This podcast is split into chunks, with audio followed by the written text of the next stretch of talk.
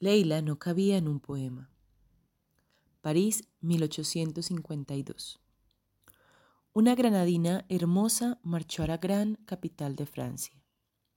Pisaba los adoquines de los bulevares de la enorme ciudad con ese garbo inasumible para una Francia que pronto se le quedaría tan pequeña.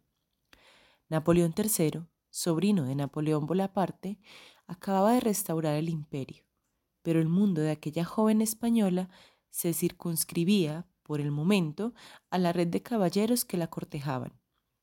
Y no eran precisamente don nadies los que la pretendían.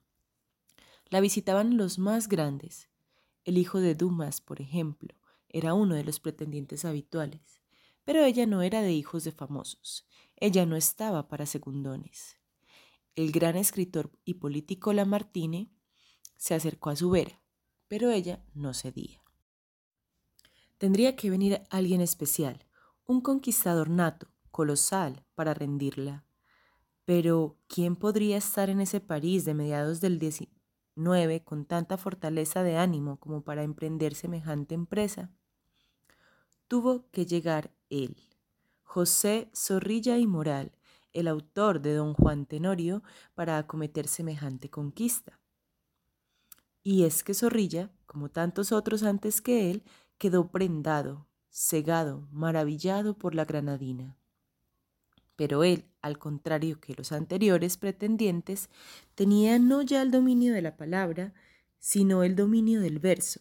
Le escribió poemas dirigidos a un sobrenombre especial creado por él solo para ella. La bautizó como Leila. El apodo era un poco por poesía y un mucho porque a una señorita de su nivel no se le hacían poemas con su nombre real puesto en el título. Y allá fue Zorrilla. Leila, yo te amo. Ambiente que el desierto de mi alma llena, fuentecilla que emana bajo la arena, tu presencia es la vida que me sostiene, tu vista el alimento que me mantiene, tortolilla que arrullas sola en tu nido, yo soy la compañera que habías perdido flor que mece mi aliento con suave arrullo, yo soy la mariposa de tu capullo. Abre pues tus balcones, ah, mis cantares, y ah, mi alma, de tus ojos los luminares. Sal, mi lucero, para que yo te diga cuánto te quiero. Eso le recitaba Zorrilla. Muchas habrían sucumbido a ese certero embate, pero ella se resistía, y el poeta del Don Juan tuvo que zafarse en el desconocido territorio para él del desdén. Zorrilla puso entonces aún más ganas y versos de altura en el empeño. Te quiero, Leila mía, con tal exceso que te diera mi vida por solo un beso. Te quiero más que a mi alma, me es de tal modo la vida sin ti nada contigo todo. Te quiero como a Laura quieren las flores, como a la luz del alba los ruiseñores. Te quiero cual los pájaros quieren al viento, cual los peces las ondas de su elemento, como la madre al niño, como la hiedra del muro a que se ciñe quiere a la piedra. Pero ella no daba a torcer la determinación de su voluntad y no aceptaba al pretendiente poeta. Así las cosas, José Zorrilla tuvo que remangarse y bajar a la arena de la contienda amorosa para emplearse a fondo como no se había empleado nunca. Dos puntos. Faro que en mi alma nunca su luz consume, tus ojos son espejos en que me miro, y tu aliento es el aire con que respiro. Tu voz es a mi oído música grata, cual del arpa que en el viento su son dilata. Tus palabras del cielo son armonía, los besos de tu boca miel y ambrosía, son tus recuerdos dulces, oh dulce sueño, pabellón cuya sombra me guarda el sueño. Rompe el tuyo un instante si estás dormida, sal a dar con tus ojos luz a mi vida. A tu balcón un punto sal, mi embelezo, y en el aura nocturna mándame un beso. Parece que, al fin prendió la llama del amor. Pero aquí nuestro zorrilla se mostró, como siempre, hombre de tantos poemas como de tantos amores, no de uno solo, y dejó a nuestra Leila como si, una vez conquistada, el atractivo decreciese. Ella, no obstante, no perdió la razón ni se descompuso y, una vez recuperada de aquel flirteo en verso rimado, se rehizo y casó bien. Baronesa se hizo, nada más ni nada menos. Él era un hombre que, como ella, gustaba de la cultura y los viajes. Todo apuntaba hacia una vida placentera, pero él murió. Le dejó, sin embargo, el regalo de una niña, todo marchaba aún razonablemente bien y entonces llegó el masazo de la línea de flotación, la vida partida, el alma rota, hundida, destrozada. La hija muere a los cuatro años. Toda madre muere de alguna forma cuando muere un hijo o una hija. Ella también, o al menos parte de aquella impetuosa granadina, falleció aquel día. Pero Leila, ahora conocida por todos como la baronesa de Wilson, no era cualquier mujer. Mary Shelley escribió Frankenstein cuando perdió a su hija. La británica escribió sobre cómo devolver la vida a un ser muerto justo tras haber sufrido ella un aborto. Del mismo modo, Leila, la baronesa, en medio de su dolor incontenible, necesitaba de su propio vástago literario para superar el naufragio de su vida pero a la poeta y escritora granadina no le bastaría un libro. Ella necesitaba un continente entero.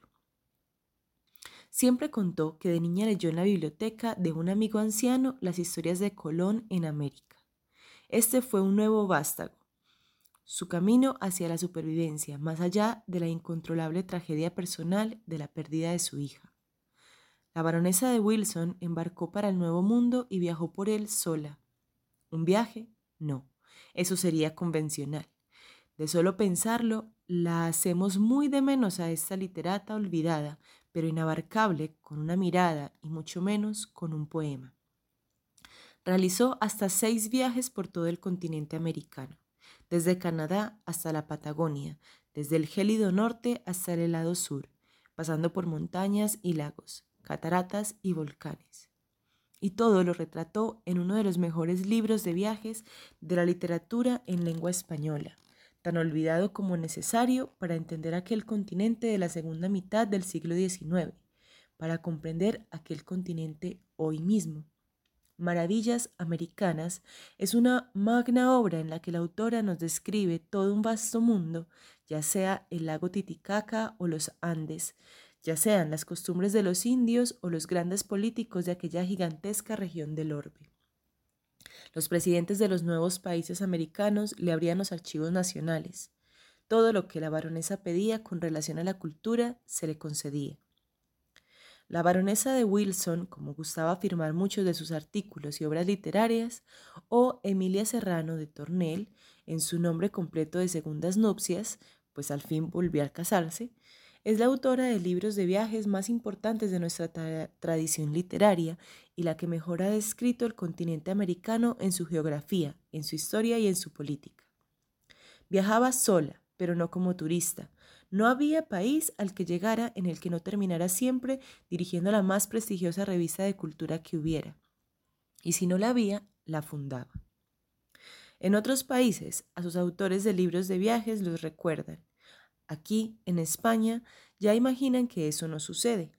En otros países europeos viven conectados de un modo u otro con aquellas regiones del mundo con las que compartieron siglos de historia. Aquí, ya saben, vivimos de espaldas a América, como si nunca hubiéramos tenido una dilatada historia común. Una magnífica forma de romper esa cerrazón, esa ceguera torpe de la actual España, es leer de nuevo, o leer por primera vez cualquiera de las obras de la baronesa de Wilson sobre América. Vean el principio del segundo volumen como botón de muestra. Abismada en la contemplación de una grandiosa puesta de sol, había permanecido más de una hora sin que lograse arrancarme de mi arrobamiento el alegre y juvenil charlatanismo de las encantadoras muchachas que paseaban por el malecón de Chorrillos mientras que yo miraba al rey de los astros sumergiendo su disco de fuego allá en el horizonte, en un piélago inmenso de nubes y entre las rompientes del mar. Ay, José Zorrilla, por mucho don Juan que fueras, por mucho don Juan que escribieras, Emilia Serrano, baronesa de Wilson, simplemente no cabía en un poema, ni siquiera en uno de los tuyos. Eras poco hombre para tanta mujer, pero que no se aflija el autor del Tenorio, pues Emilia era mujer a quien un hombre no bastaba. Ella era mujer que necesitaba un continente entero y contra eso no hay hombre que pueda.